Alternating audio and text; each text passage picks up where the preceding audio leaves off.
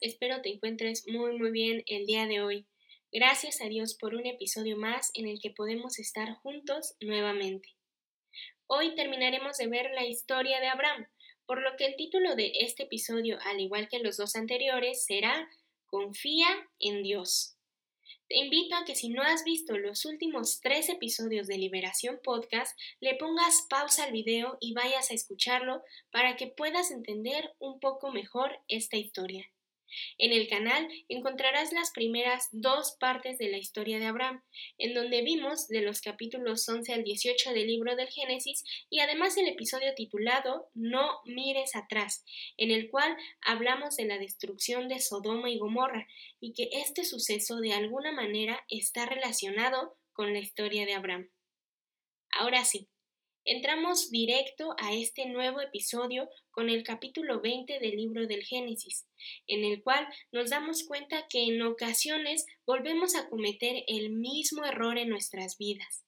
Pero Dios, en su bondad y amor hacia nosotros, nos dirige y nos devuelve al camino correcto. Esto te lo digo porque recordarás que cuando Abraham decidió ir a Egipto, presentó a Sara como su hermana algo que como habíamos dicho no era 100% mentira, pues tenían un mismo padre. Y esta situación se vuelve a repetir en este episodio con el rey Abimelech.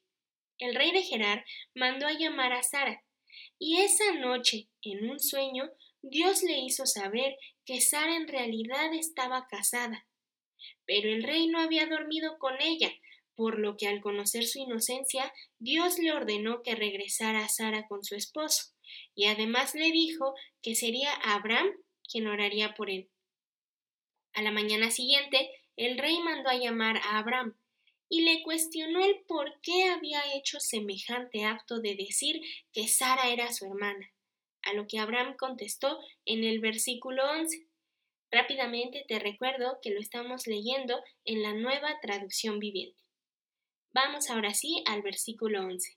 Dice la palabra de Dios. Yo pensé, este es un lugar donde no hay temor de Dios. Ellos querrán tener a mi esposa, me matarán por conseguirla. Nuevamente, Abraham menciona que ambos sí compartían al mismo padre. Abimelech devolvió a Sara y con ella le dio a Abraham ovejas, ganado y mil piezas de plata para compensar a Sara por cualquier daño que el rey pudiera haberle causado.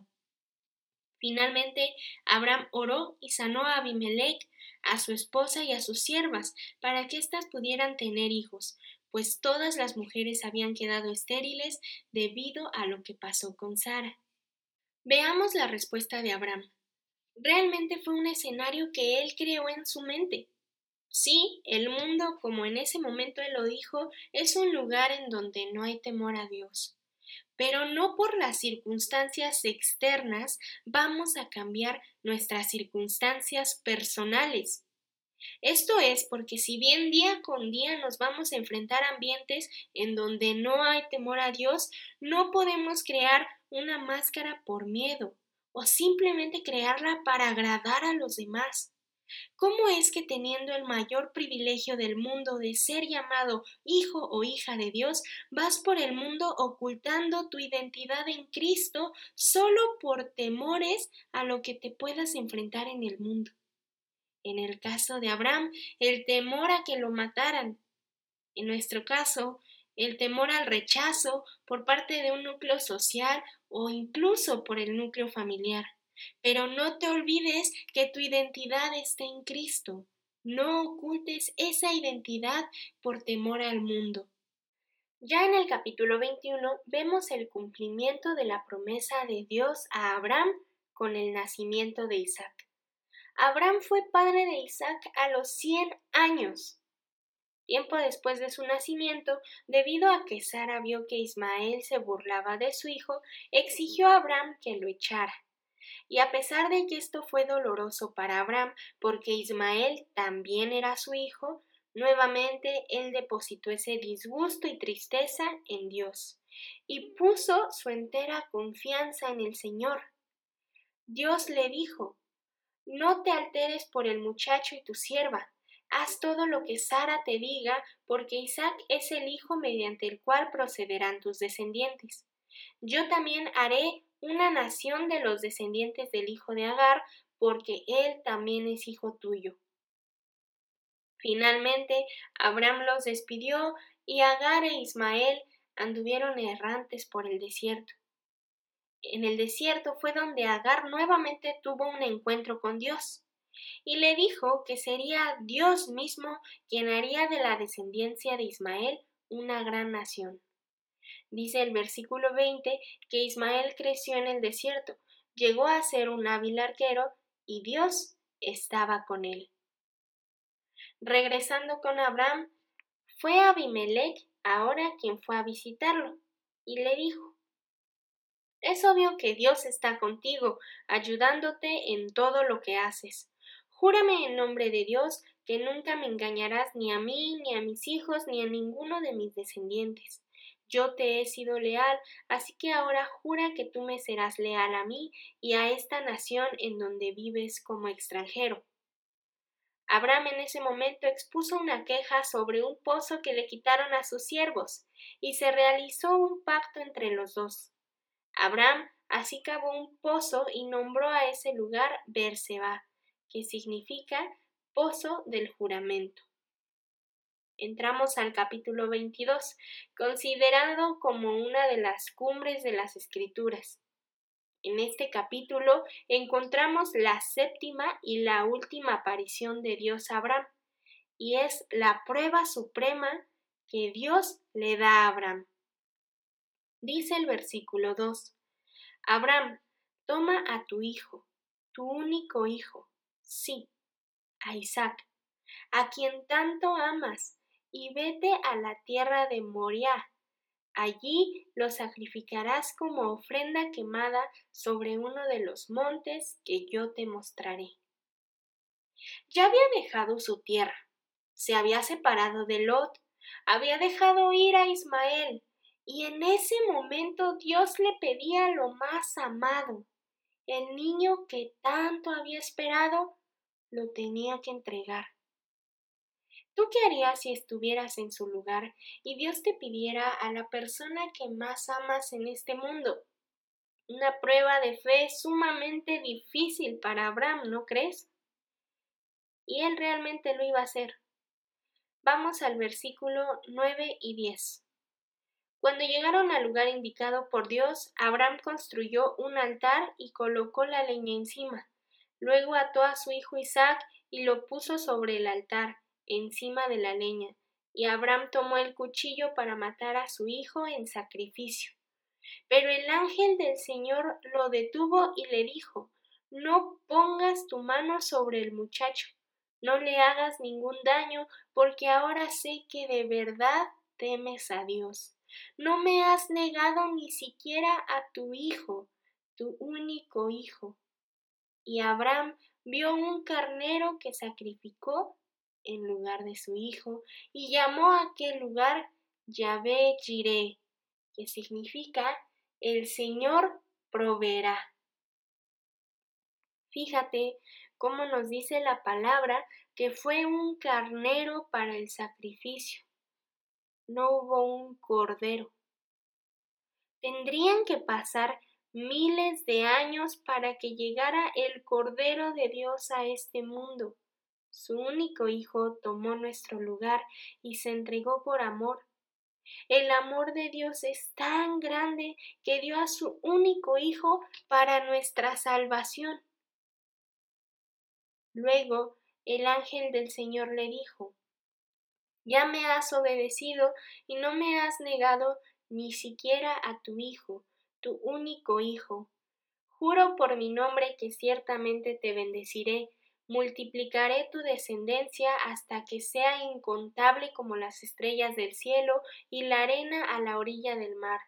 Tus descendientes conquistarán las ciudades de sus enemigos y mediante tu descendencia todas las naciones de la tierra serán bendecidas. Todo eso porque me has obedecido. Después de todo esto, Abraham pasó por la muerte de su esposa Sara. Ella murió cuando tenía 127 años. Y Abraham compró la cueva en Macpela de Efrón por 400 monedas de plata. Después de la muerte de Sara, Abraham envió a su siervo más antiguo a buscarle una esposa a Isaac. Le dijo que sería Dios quien enviaría a su ángel delante del siervo y se encargaría de que encontrara a la esposa de Isaac en la tierra natal de Abraham. El siervo hizo un juramento con Abraham poniendo su mano debajo del muslo de Abraham y juró seguir sus instrucciones. El siervo se dirigió a la ciudad en donde se había establecido el hermano de Abraham, Nacor. Hizo que los camellos que llevaba se arrodillaran junto a un pozo a las afueras de la ciudad y pidió al Señor Mi petición es la siguiente. Yo le diré a una de ellas, que en este momento se está refiriendo a las mujeres que salían a sacar agua del pozo. Por favor, deme de beber de su cántaro. Si ella dice, sí, beba usted, y también daré de beber a sus camellos, que sea ella la que has elegido como esposa para Isaac. De esa forma sabré que has mostrado amor inagotable a mi amo. Y entonces vio a Rebeca, antes de terminar su oración. Rebeca era la nieta de Nacor y Milca. El Señor había contestado a la oración del siervo y el siervo dijo, Alabado sea el Señor, Dios de mi amo Abraham. El Señor ha mostrado amor inagotable y fidelidad a mi amo, porque me ha guiado directamente a los parientes de mi Señor. Labán, el hermano de Rebeca, llevó al siervo a su casa Sirvieron la comida, pero él no quiso comer nada hasta decir la razón por la cual se encontraba ahí. Entonces contó exactamente todo lo que había sucedido, y tanto Betual, que era el padre de Rebeca, y Labán, su hermano, respondieron Es evidente que el Señor te trajo hasta aquí, así que no hay nada que podamos decir. Aquí está Rebeca, tómala y vete. Efectivamente, que sea ella la esposa del hijo de tu amo tal como el Señor lo ha dispuesto. Al escuchar la respuesta, el siervo se postró al suelo y adoró al Señor. Finalmente, Rebeca llegó al encuentro con Isaac y fue su esposa. Nos dice el versículo 67 que Isaac la amó profundamente y ella fue para él un consuelo especial después de la muerte de su madre. Dentro de esta historia es importante ver cómo Dios realmente se interesa por nosotros y por la persona con quien en algún momento compartiremos o que incluso ya compartes tu vida. Dios guió al siervo a Rebeca. Por nuestra parte, es importante saber esperar y dejar que sea Dios quien guíe nuestras vidas, obedeciendo y haciendo su voluntad para nosotros. Abraham, por su parte, volvió a casarse y tuvo otros hijos. Sin embargo, fue a Isaac a quien le dio todo lo que poseía, y antes de morir les otorgó regalos a los hijos de sus concubinas y los separó de Isaac. Después de ciento setenta y cinco años, Abraham murió. Y fueron Ismael e Isaac quienes lo enterraron en la cueva de Macpela, cerca de Mamre, junto a Sara. Con esto terminamos la historia de Abraham, en donde en cada uno de los tres episodios vemos cómo en ocasiones lo único que nos hace falta es realmente poner nuestra entera confianza en Dios. Aun cuando la situación parece difícil o cuando nos cuesta entender el por qué Dios nos lleva por ciertos caminos, solo necesitamos confiar en Él. Recuerda, sus planes son mejores que los nuestros, y su bondad y amor inagotable es derramado día con día sobre nuestras vidas. Esto ha sido todo por el día de hoy. Espero haya sido de edificación para tu vida este tiempo. Si te gustó, ayúdame compartiendo con quien tú quieras este episodio. Suscríbete y sigue las redes sociales de Liberación Podcast para más contenido. Nos vemos en el próximo episodio. Dios te bendiga.